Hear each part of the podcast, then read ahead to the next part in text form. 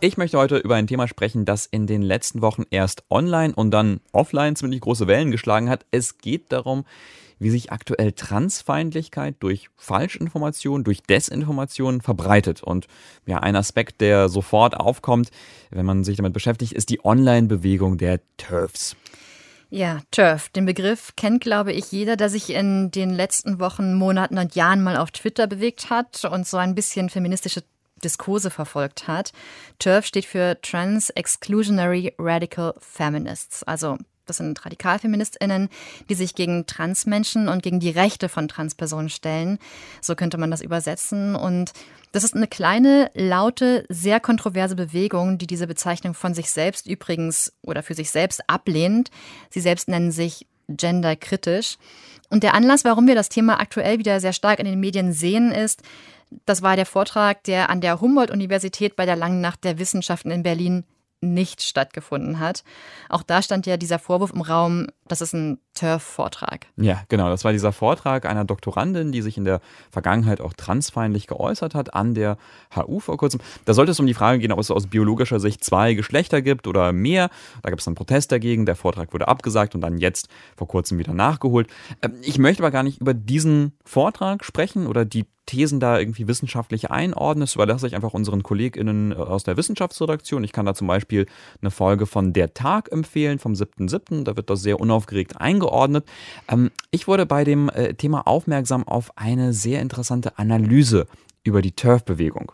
Ja, also was wir beobachten können, ist auf jeden Fall, dass es so eine Art von gegenseitiger Annäherung und auch Übernahme gibt von so bestimmten, ich nenne es mal Diskurslinien. Ja, und die Diskurslinien, die sich da, äh, äh, die sich da annähern, ja, das sind eben die von rechtsextremen und von christlich-fundamentalistischen Akteuren. Erklärt hat das gerade Sascha Kranke von der Amadeo Antonio Stiftung, die sich mit Rechtsextremismus befasst. Äh, und der Name, der ist ein Pseudonym, denn Kranke erwartet Bedrohungen und Anfeindungen, wenn man sich zum Thema äußert. Äh, der echte Name ist uns aber bekannt. Ähm, also so viel vielleicht auch nochmal zur Brisanz. Ähm, und, und, zum Thema Kranke hat eigentlich äh, die, ja, die klassischen rechten Themen im Blick. Rassismus, Antisemitismus, Schwulen, Lesbenfeindlichkeit. Aber hinzugekommen ähm, seit ja, seit ein paar Jahren oder jetzt auch verstärkt dieses Jahr und letztes Jahr ist eben diese starke Fokussierung auf das Thema Trans und vor allen Dingen eben auch auf, auf Transfrauen oder transweibliche Personen als, als Feindbild und Bedrohung. Ich glaube, ich weiß, worauf Sascha Kranke da hinaus will. Das sind zum Beispiel diese Stories, die man auf Twitter und anderswo von so Turf-Accounts liest. Da werden dann Szenarien erdacht, dass sich Transfrauen zum Beispiel Zugang verschaffen zu Frauenumkleiden und dann anderen ja, Cis-Frauen Gewalt antun. Mhm, genau, ja, oder in Frauenhäuser, in Frauengefängnisse, Frauentoiletten. Äh, dafür gibt es aber keine Belege dass sowas passiert. Und wenn man da auch kurz drüber nachdenkt, dann merkt man, das ist Quatsch, das geht viel einfacher, in eine Umkleide zu gehen. Äh, Nochmal Kranke dazu. Ich würde sagen, das ist so das, das, das wesentliche Element von, von TÜRFs. Also letztendlich alle, alle Inhalte und alle, alle Sorgen, die da verbreitet werden, äh, sind Desinformationen. Und Kranke und auch andere ExpertInnen, mit denen ich gesprochen habe, äh, beobachtet, ähm, diese Desinformationen werden jetzt aber äh, vermehrt weiterverbreitet von rechten, teils rechtsextremen AkteurInnen. Kranke schreibt, das ist gefährlich. Und äh, diese Falschinformationen im Netz über Transmenschen, die verbreiten sich, die erscheinen dann in größeren Medien und schlussendlich dann in der Politik. Und sieht man da also in der Politik schon Auswirkungen, von denen man sagen kann, die kommen höchstwahrscheinlich von diesen Desinformationen? Also ich finde, in Deutschland sehen wir die Folgen vielleicht noch nicht so stark, aber in anderen Ländern schon.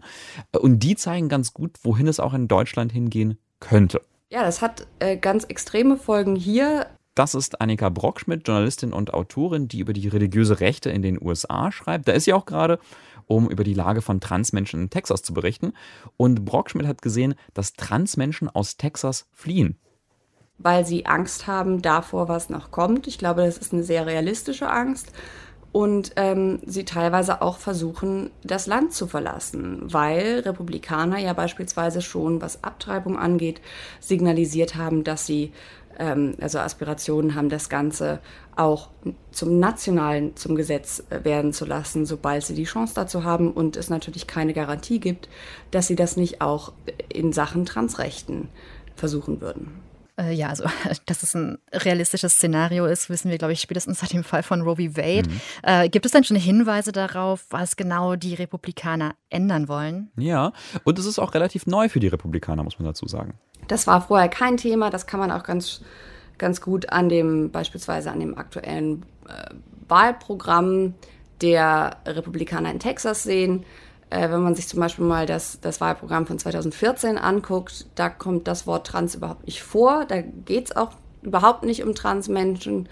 Ähm, da steht viel anderes fürchterliches Zeug drin, aber Trans war kein Thema. Und äh, das gerade verabschiedete äh, Wahlprogramm ähm, hat einen ganz massiven, also hat ganz große Abschnitte, wo es nur um Transrechte geht, um die Beschneidung von Transrechten, die Beschneidung von äh, der Grundversorgung von Transrechten. Auch das übrigens eine Parallele zur Turf-Bubble, die eben auch die medizinische Versorgung von Transmenschen äh, massiv einschränken will. Und schon jetzt wird das Leben von Transmenschen in Texas schwerer. Ganz viel sind Transkinder Thema, deren Zugang dann zum Beispiel zu Hormonpräparaten verwehrt werden soll oder der Zugang zum Schulsport. Eltern, deren Kinder pubertätshemmende Medikamente bekommen, die sollen wegen Kindesmissbrauch angezeigt werden. Das sind alles Teile von so neuen Anti-Trans-Gesetzen im Bundesstaat.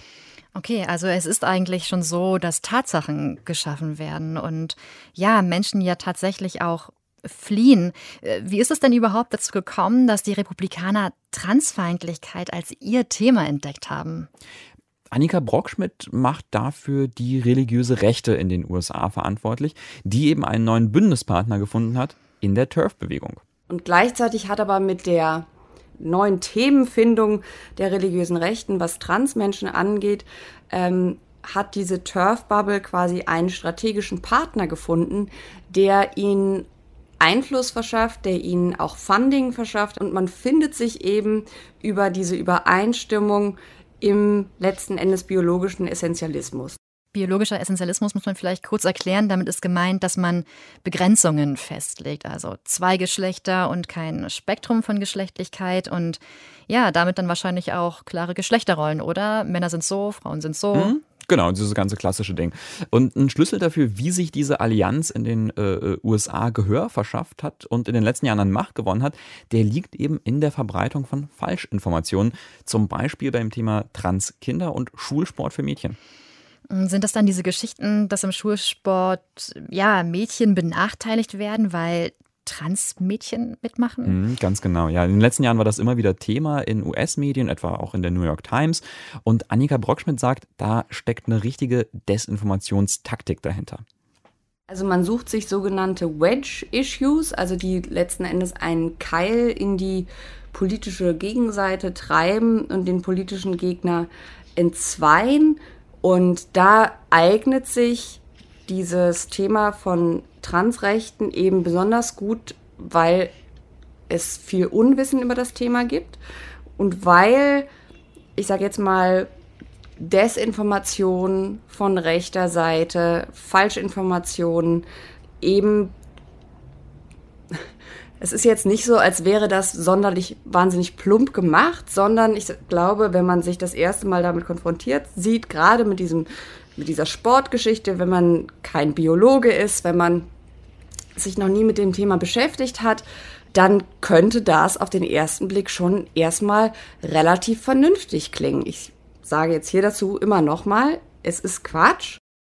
Äh, okay, aber hat hier Annika Brockschmidt dafür genauere Beispiele genannt? Ähm, so richtig gut kann ich es mir trotzdem noch nicht vorstellen. Mhm. Also was es für Falschinformationen jetzt genau sind, die da gestreut werden? Ja. ja, also das hat jetzt zum Beispiel nichts mit Sport zu tun, aber zeigt dieses Vorgehen sehr deutlich. Äh, in LA letztes Jahr, da hatte sich eine Frau beschwert in der Umkleide einer Spa, da habe sich ein Mann vor ihr entblößt. Und die Story wurde dann online weiterverbreitet. Aus dem Mann wurde dann ganz schnell eine Transfrau in der Umkleidekabine.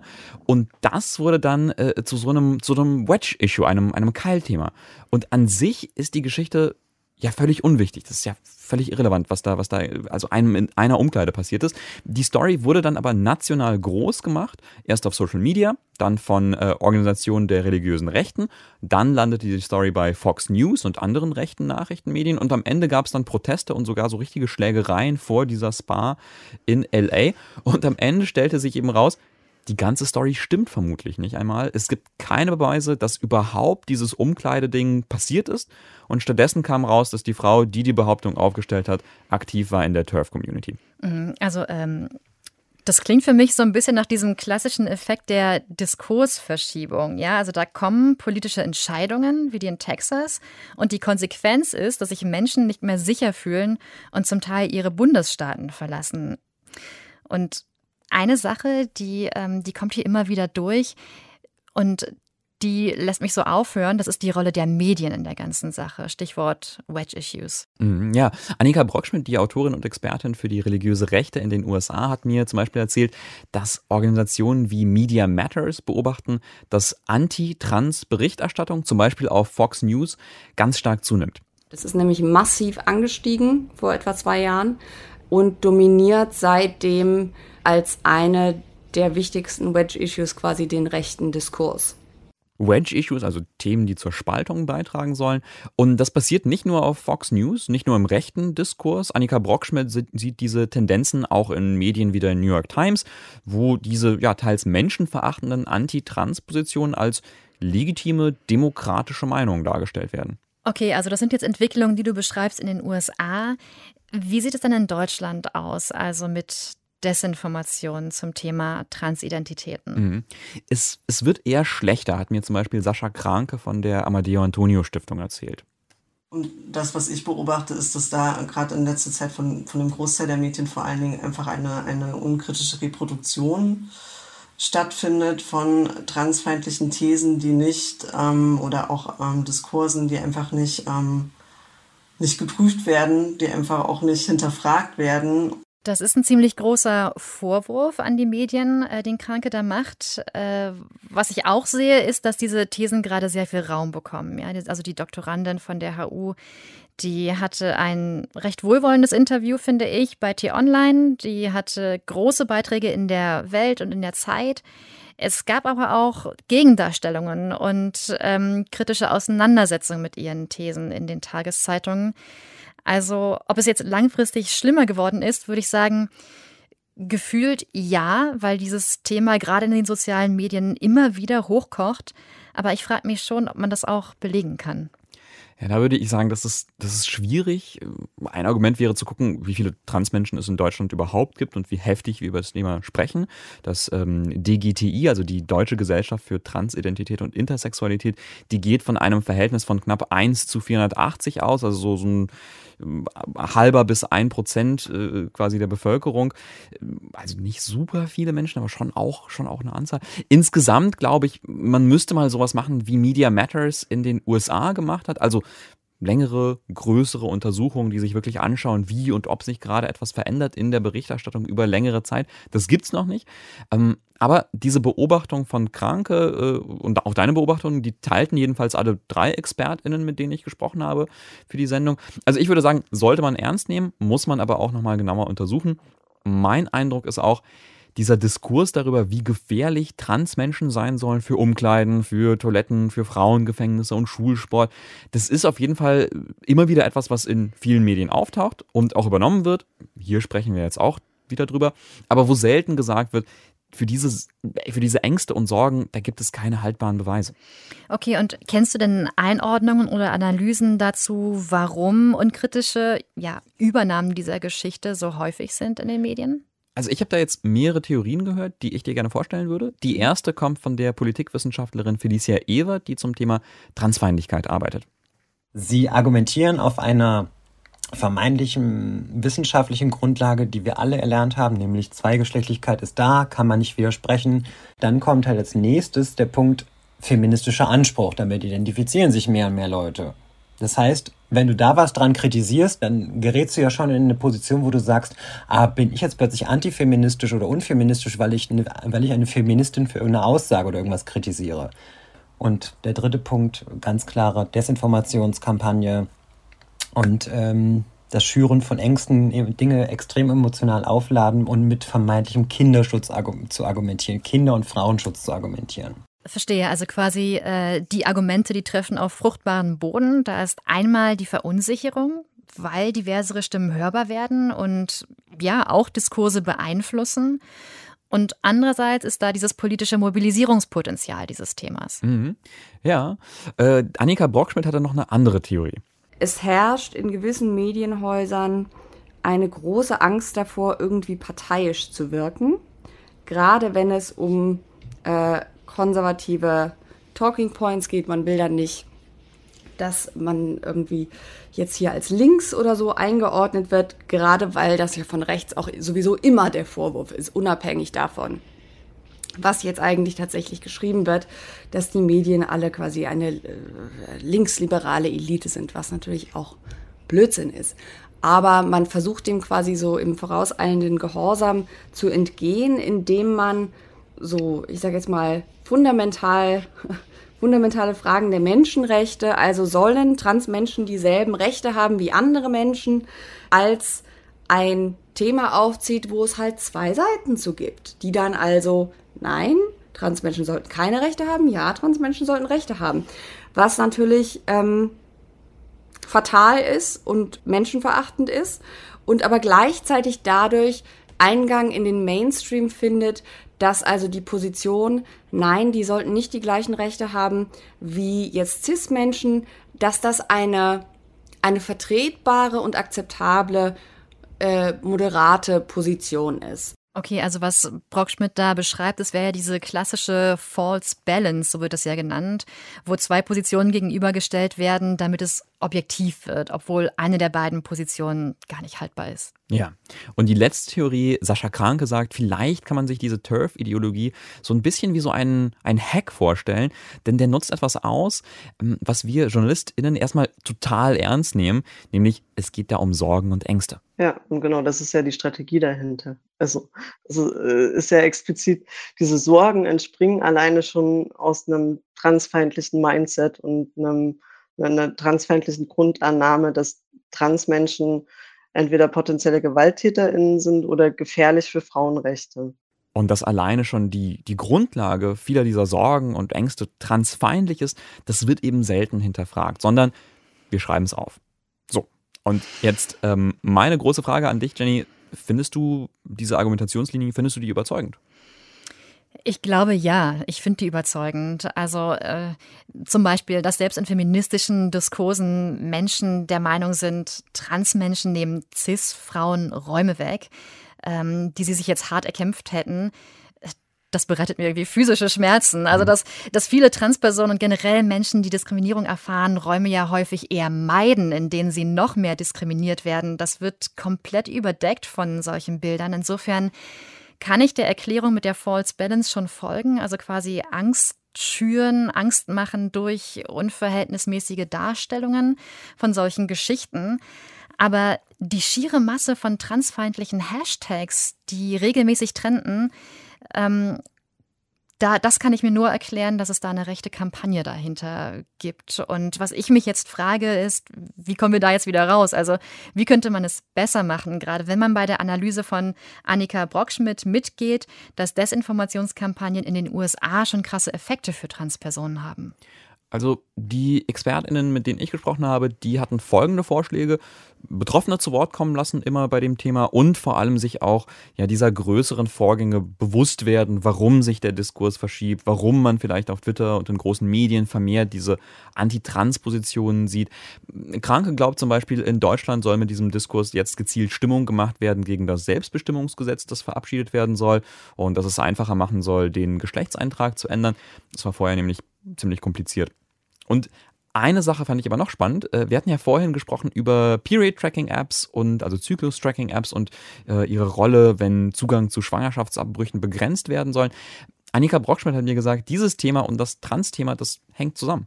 Es geht bei beidem um einen massiven Eingriff in die körperliche Autonomie von Menschen, die ähm, auf irgendeine Art und Weise nicht in dieses rechtschristliche Bild passen oder die man meint, in eine bestimmte gesellschaftliche Rolle äh, zwingen zu müssen.